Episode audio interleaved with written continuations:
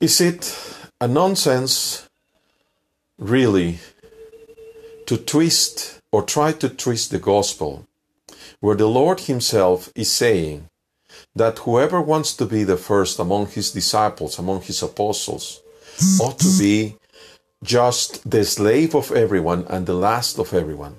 Meaning what? That whoever desires to have that position of power simply is to be the slave, simply is to be there, to be the last. Meaning that there should be no such boss, such superpower guy around in the church. The all 12 of the apostles are in the same dignity. Now, if you would like to preach contrary to that, and if you would like to agree with what they preach you on that regard, then simply think about it and realize that you're going against the words of God. You see, for oh, the Roman Pope will not save you. He doesn't have a heaven to give to you. Neither the whole church that says that. Only God's got the keys, the true keys of heaven. And what will happen? What are those keys? The keys are, like I said, I mentioned before, the places upon which you put the oars to row in a boat.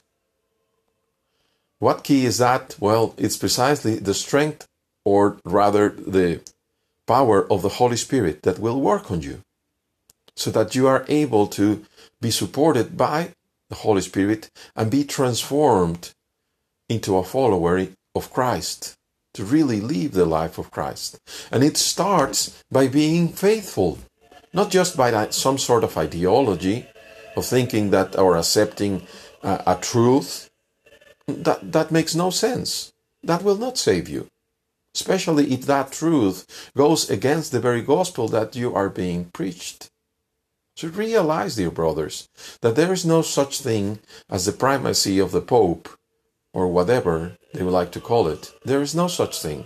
Because that thing goes precisely against the gospel of Christ. If they were be, if they were reasonable, they would think about it then they would withdraw. They would go back to what the original church was, that still is in the Orthodox Church.